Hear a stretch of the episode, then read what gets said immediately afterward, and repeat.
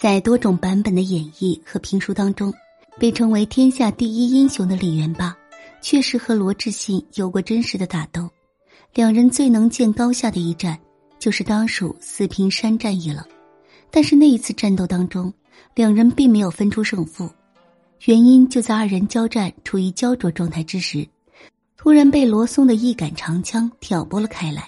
罗松力气之大，足以让人震撼。李元霸和罗志信二人分别被罗松这一枪上使的力气挑开了老远，所以这一次四平山之战，李元霸和罗志信并没有分出胜负。在真实的历史上，唐高祖李渊第三个儿子名叫李玄霸，有人将李元霸的原型看作是李玄霸，当然有一定的合理之处，毕竟李元霸的形象。就是仿照李玄霸的真实人物原型而刻画演绎出来的，但这其中有很多不妥之处。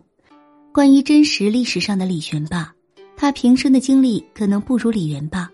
再加上李元霸在《隋唐演义》等皮书当中是天下无敌的大英雄，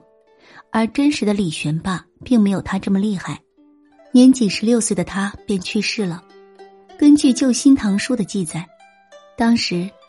当中有关李玄霸的描写也只是只言片语，并没有一个固定的人物传记来特意的记载他。而我们之所以会将演义和评书当中所塑造的李元霸和真实历史上李玄霸区分开来，主要就是为了抛开现实当中李玄霸的形象，来对演义当中李元霸的形象进行一番讨论和分析。至今，在我们的脑海当中，还记得有黄海冰等人领衔的。《隋唐英雄传》这部电视剧作品当中，主要叙述的就是隋唐灭亡和唐朝建立的事情。当然，既然以《隋唐演义》为创作基础，那么隋唐期间涉及到的天下英雄好汉，才是导演所要诠释的重点。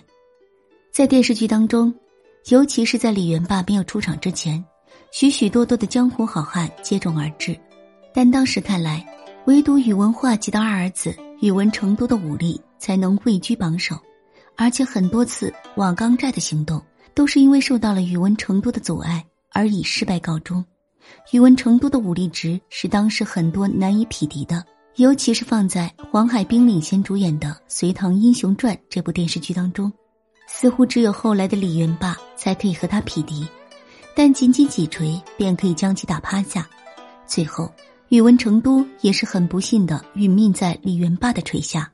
后来陆陆续续多个版本，《隋唐演义》的出版，才逐渐让我们认识到了罗志信、罗松等原本没有被构造出来的英雄。